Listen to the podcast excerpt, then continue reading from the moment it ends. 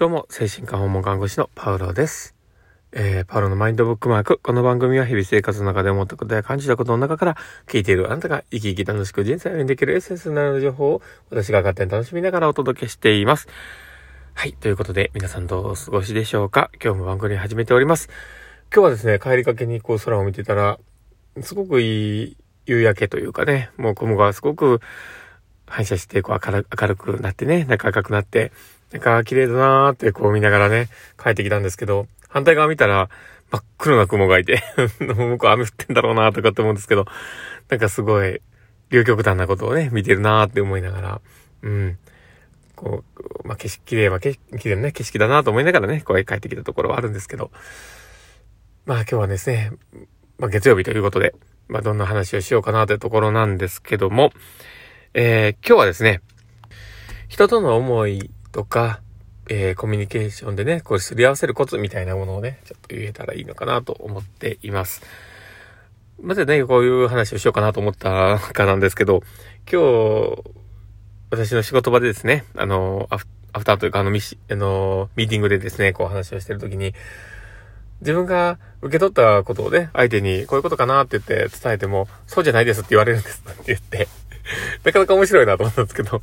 言われるんですって言ってたんですよ。まあ、なる、なるほどなと思って。まあ、確かに、こう、メッセージをね、受け止めたときに、違うってことってあり得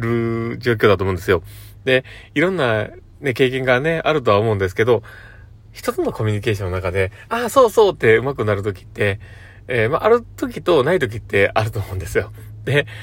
まあ、その、後者の場合、ない時の場合ね、なんか、何を言ってんのか、相手とのこう、すり合わせができない時みたいなのって、やっぱあるかもしれないなと思って、で、その時ってどうしたらいいんだろうなってとこなんですけど、あの、話をちゃんと聞いてることをですね、あなたのメッセージとしてこういうふうに受け止めたんだけども、それで合ってるかなの確認をどうしてるのかなっていうところがね、大事かなと思ってて、僕ら、その、まあ、訪問に行ってですね、こう話をしているときに、必ず、そういうふうなコミュニケーションの釣り、コミュニケーションのね、釣り合わせっていうことは絶対やっていて、で、それがまあ、積極的傾聴って言われるものではあるんですけど、まあそこを丁寧にやるということをやっていて、で、まあ、コミュニケーションね、こう話をしてる中で、これってこういうことですよね。で、こういうことを言っているんだと思うんですけど、これって合ってますかみたいな。そういうことを聞き返したりします。で、その時に、その今日言ってた、まあそのスタッフが言いたかったのは、そういう時に、違うよって言われると まあ、違うって言われるっていうレスポンスが返ってくるのは、僕は逆に嬉しいことだなと思うんですけど 違うよって言われるらしいんですね。で、その時に、あ、僕は、なんか受け取り方が悪かったんだと思って、そこでちょっとどうしていいかわかんなくなっちゃうみたいな。うん、で、でも、まあ当たり前なことだと思うんですけど、まあそういうふうに言われるってことは、え、そうなんだってそのまま返せばいいと思うんですよ。え、そうなんだ。じゃあ、それってどういうことだったの？っていうのをもう一回聞けばいいと思うんですよね。で、でもそれって、すごく肯定的なメッセージに伝わるかなと思うんですよね。なんか、逆にそういうふうにね、あの、聞いた内容を、なんか、違うよって言われて、ふーんって終わらせてしまったら、なんか、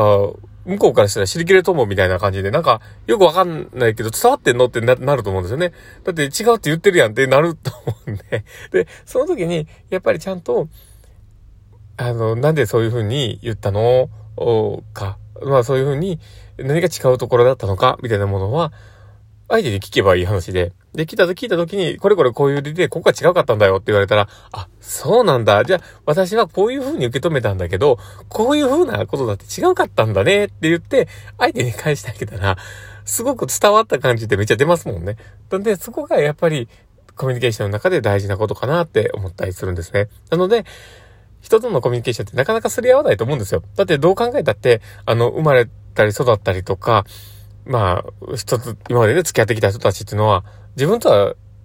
全く同じっていう人は絶対いないわけなんですよ。で、その中で、コミュニケーションを図って言うと、やっぱりずれるんですよね。で、そういうことを大前提で、どれだけコミュニケーションを取るかっていうのがすごく大事だと思うんですね。で、そこで、それね、あの、これだけ違うんだって思ってコミュニケーション取っていたら、伝わらない前提で話ができると思うんですよ。で、伝わらない前提で人と話をすると、なんか、